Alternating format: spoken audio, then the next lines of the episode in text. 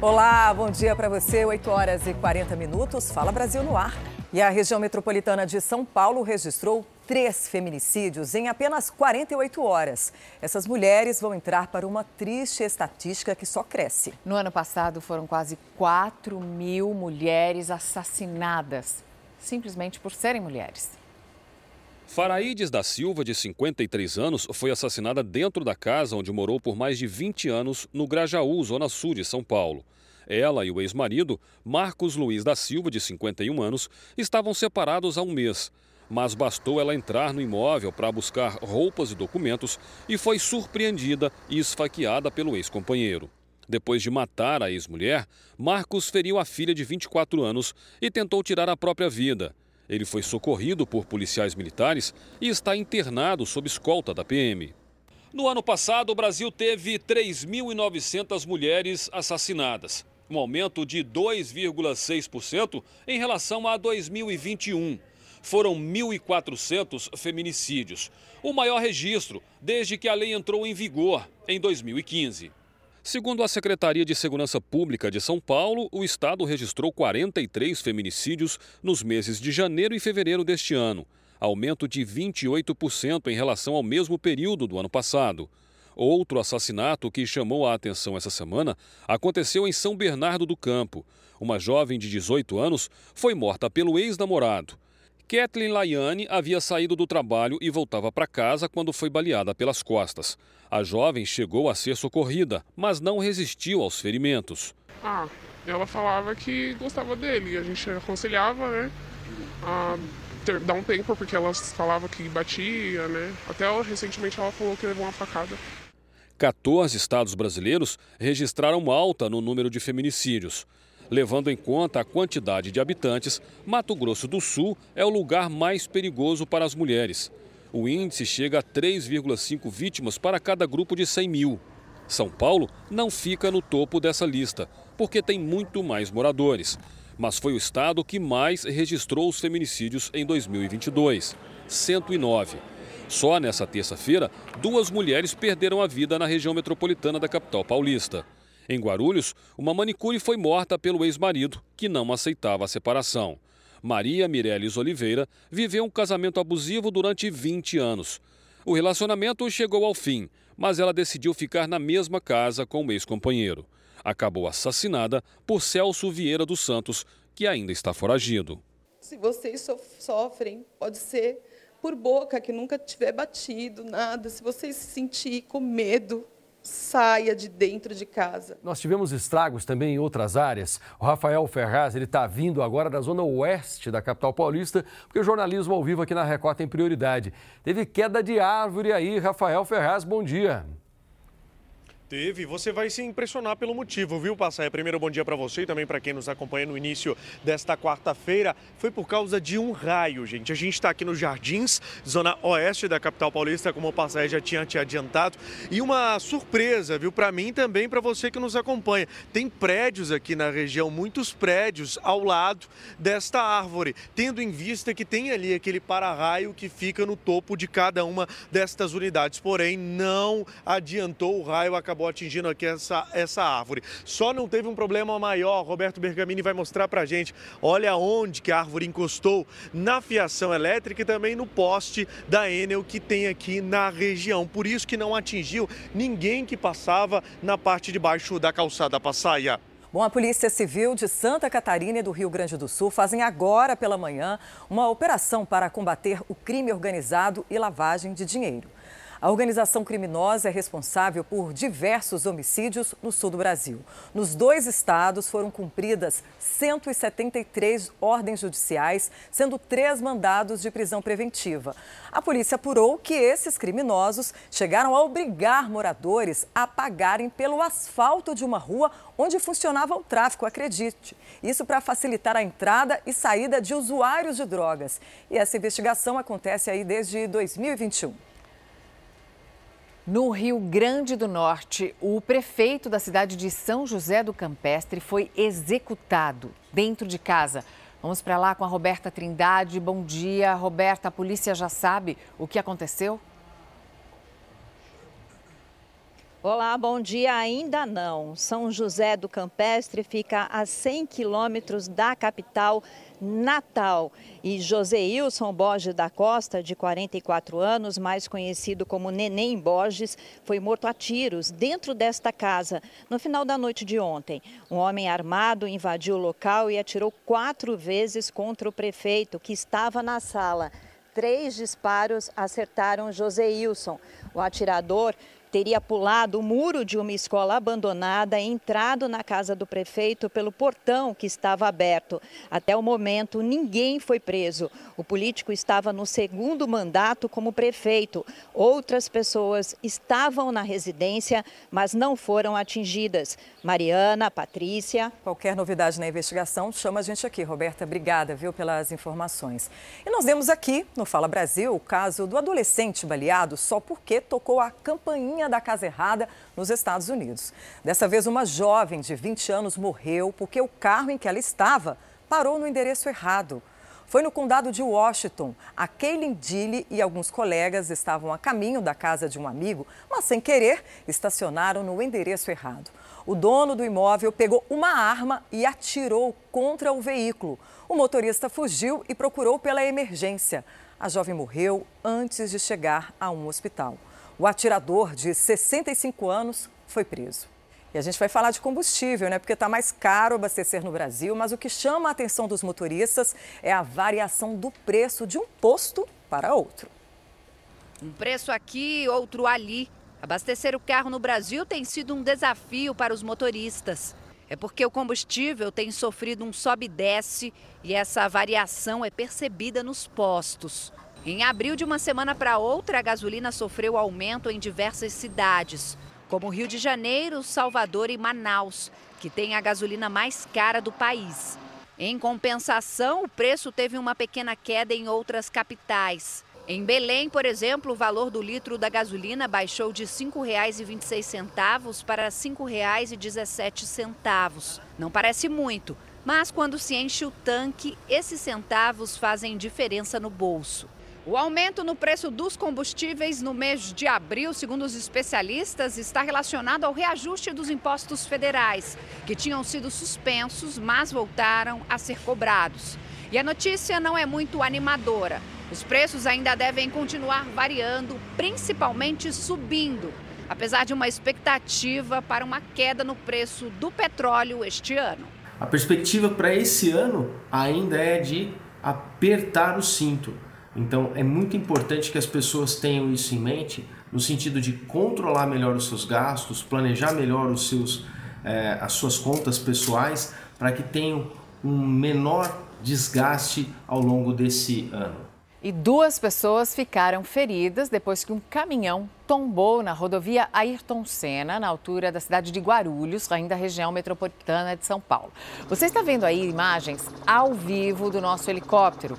Com o impacto da batida, a carga desse caminhão baú, é uma carga de bebidas, se espalhou pela rodovia.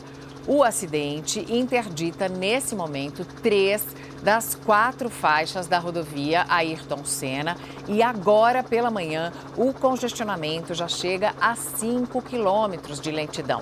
Segundo o motorista do caminhão, um carro freou bruscamente na frente dele.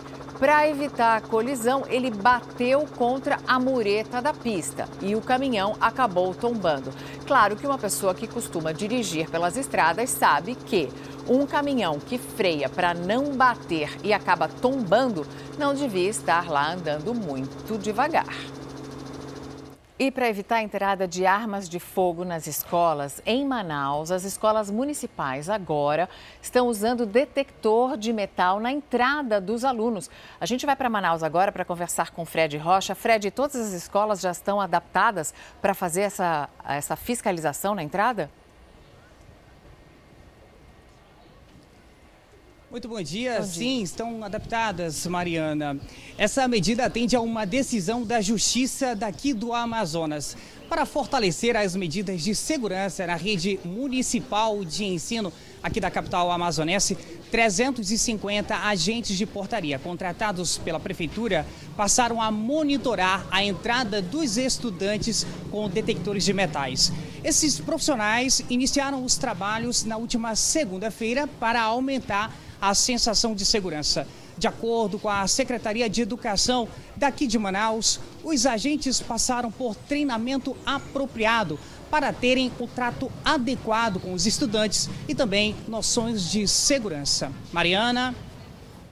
Obrigada, Fred, pelas suas informações. E sobre esse assunto, o presidente Lula se reuniu com governadores, prefeitos e ministros para discutir a violência nas escolas. Mais de 3 bilhões de reais vão ser investidos em ações para prevenir ataques. O tema foi discutido entre representantes dos três poderes e lideranças estaduais e municipais. Lula criticou a divulgação de conteúdos violentos em redes sociais. Não vamos transformar nossas escolas numa prisão de segurança máxima que não tem solução. Se a gente tentar fazer isso, a gente está dando uma demonstração que nós não servimos para muita coisa. Porque nós não sabemos resolver o problema real. O Ministério da Justiça também tem investigado movimentações envolvendo a segurança nas redes sociais. Segundo o ministro Flávio Dino, foram retirados do ar 756 perfis possivelmente criminosos. Além disso, quase 700 adolescentes e suspeitos foram intimados a prestar depoimento. Isso mostra que nós estamos diante de uma epidemia. Isso permite, de modo muito eloquente, cabal, dimensionarmos que não são casos isolados. Na verdade, é uma rede criminosa. 3 bilhões e 100 milhões de reais serão liberados pelo governo federal para reforçar a segurança nas escolas e serão investidos em infraestrutura, equipamentos, formação e apoio. Todos precisamos nos envolver para garantir segurança às nossas crianças e jovens nesse país. Depois de toda a repercussão do caso Daniel Alves, lá numa boate da Espanha, o caso de estupro, aqui no Brasil, casas noturnas, bares também já estão tomando medidas junto com o poder público para proteger as mulheres do assédio sexual. Pois é, em São Paulo também deve ter em breve uma lei para combater esse tipo de violência. O projeto recebeu o nome de Não Se Cale e já foi aprovado pelos vereadores de São Paulo para começar a valer, só falta ser sancionado pelo prefeito Ricardo Nunes. Uma opção para quem gosta de curtir a noite da capital e nem sempre se sente segura. Elas não se sentem acolhidas e até com medo de serem julgadas pela sociedade. Porque quando a gente passa por algum tipo de agressão, a gente às vezes não tem o apoio de um amigo ou de um familiar. O projeto foi inspirado em uma lei de Barcelona, usada no caso do Daniel Alves. O jogador está preso desde o dia 20 de janeiro, acusado de estuprar uma jovem de 23 anos em uma casa noturna. Em todo o Brasil, pelo menos uma mulher sofre algum tipo de violência a cada quatro horas. Rio de Janeiro e São Paulo são os estados que concentram a maior parte dos registros, 60%. Pelo menos no ano passado, foram registrados 2.423 casos, com 495 feminicídios. A adesão ao projeto aprovado pela Câmara de São Paulo é facultativa, mas quem aderir terá que capacitar os funcionários para que eles possam identificar possíveis casos de agressão sexual e tomar providências. O dono da casa noturna também pode optar de que forma vai oferecer esse apoio a Lilian já colocou em prática. Ela é dona de um bar e há quatro anos criou um código que pode ser usado pelas clientes. A ideia surgiu após ela descobrir que um homem que frequentava o local foi preso porque dopava as acompanhantes para roubar. A gente criou um código que é o drink, então se a mulher, se a mulher for ao banheiro e ela lê a mensagem, ela se sentir em algum momento que ela precisa de alguma ajuda, ela pede esse fala esse código para o garçom ou para o bar e os nossos funcionários já estão instruídos o que fazer. Uma pesquisa feita no ano passado apontou que duas em cada três mulheres já sofreram algum tipo de assédio. Números que mostram a necessidade de iniciativas para que as denúncias sejam feitas. Em Belo Horizonte, vários comerciantes implantaram por conta própria algumas medidas que podem ser acionadas pelas mulheres em risco. Elas devem fazer um simples gesto dirigido aos funcionários do bar e até mesmo pedir uma determinada bebida que indica a necessidade de ajuda. Atualmente temos mais ou menos 200 estabelecimentos com o selo Quebre o Silêncio. Estamos aguardando agora a Prefeitura de Belo Horizonte convocar o grupo de empresários para a gente criar junto este protocolo. Em São Paulo, quem costuma frequentar baladas aprovou a ideia. Ter um tipo de código em um local aberto, onde ela sabe que ela vai ser ouvida e ela vai ser bem recebida e acolhida, é muito, muito. Como mulher, é, é muito acolhedor. É, nós mulheres sempre quisemos ajudar umas às outras, agora é importante que todas as pessoas queiram ajudar. Eu achei incrível a iniciativa. Luciana faz parte de uma rede de voluntários que auxilia mulheres vítimas de violência sexual em todo o país. Ela acredita que o projeto vai ajudar, mas que é preciso o envolvimento de toda a sociedade. Protocolos dessa natureza podem sim evitar o assédio desde que haja investimento da iniciativa pública com a iniciativa privada para a implementação e efetividade desse protocolo. A Grande São Paulo ainda sofre com a chuva que caiu durante a madrugada. Eleandro Passaia, qual é a Oi. situação agora, hein? Então, tá difícil, viu? Porque tem muitos lugares que infelizmente ainda tem muita água. Então vem aqui, deixa eu conversar com o pessoal de casa também. Só que o sol apareceu na maior parte da cidade, região metropolitana também, e tem esses locais que ainda estão alagados, que sofrem por causa do temporal. Paola Viana tem mais informações agora. Fala Brasil, com foco aqui em São Paulo. Venha, Paola. Sim, Passaia, nós continuamos aqui no centro de Franco da Rocha, um dos lugares mais afetados da região metropolitana. Desse ponto aqui, olha, onde nós estamos, a água nas últimas três horas recuou mais ou menos sete metros, o que nos mostra como a situação ainda é muito complicada, porque a principal avenida aqui do centro continua ainda completamente alagada, os pontos de ônibus cobertos pela chuva, muitos comerciantes que não conseguiram ainda ter acesso às lojas. É um lugar que nesse horário deveria já ter movimento, é o lugar onde fica o shopping, mas os trabalhadores não conseguiram nem mesmo ter acesso a esses comércios e nem mesmo à estação de trem que fica bem no final dessa rua. A gente vê agora ambulâncias chegando aqui no local também, além de equipes da Defesa Civil que estão espalhadas por vários pontos aqui de Franco da Rocha, que continuam ainda interditados por conta de alagamento. A Defesa Civil foi acionada para várias áreas consideradas perigosas por risco de desmoronamento de terra e a Prefeitura aguarda a água baixar mais um pouco para que se dê início ao trabalho de drenagem e de limpeza aqui de todos esses pontos. Passaia. Oi, Paula, obrigado por enquanto. Agora presta atenção na história destes dois homens que foram baleados na porta de uma tabacaria, Santo André, Grande São Paulo. Olha o que aconteceu com eles e de onde eles vieram há pouco tempo. Os dois amigos estavam sentados nesses bancos quando foram atingidos pelos tiros. Segundo testemunhas, as vítimas fumavam narguilé em frente à tabacaria quando dois homens em uma moto passaram atirando. Um dos baleados caiu ali mesmo no local, enquanto o outro tentou fugir, mas não foi muito longe e também acabou caindo ferido. Os dois foram socorridos para um hospital da região e permanecem internados. Um deles está estável, o outro em estado grave. A polícia espera que eles se recuperem o quanto antes para poder interrogá-los e, assim, investigar a motivação do crime. A perícia foi acionada para investigar mais detalhes. Os homens baleados são ex-presidiários. Quem passa pela passarela da estação Tatuapé do metrô, com certeza observou alguma movimentação estranha. Traficante que ficava por ali foi capturado pela polícia William Leite, agora com informações, nosso querido apresentador com voz de trovão. E aí, William? Passaia, dois já foram presos, são nove mandados de busca, apreensão e prisão que estão sendo cumpridos. A operação está em andamento, é da 5 Delegacia Seccional Cerco, que age na região da Zona Leste de São Paulo, nessa operação aí, porque há uma investigação. Muitas pessoas encontravam todos os dias, assim como ambulantes e outros vendedores, esses dois vendiam drogas. As pessoas chegavam, compravam drogas ali na passarela do metrô Tatuapé. A polícia agora faz o trabalho para desarticular essa quadrilha passaia. Dois já foram presos, poderemos ter mais prisões e também material, que inclusive drogas apreendidas. Fala Brasil termina agora, um bom dia para você. Você fica agora com Hoje em Dia.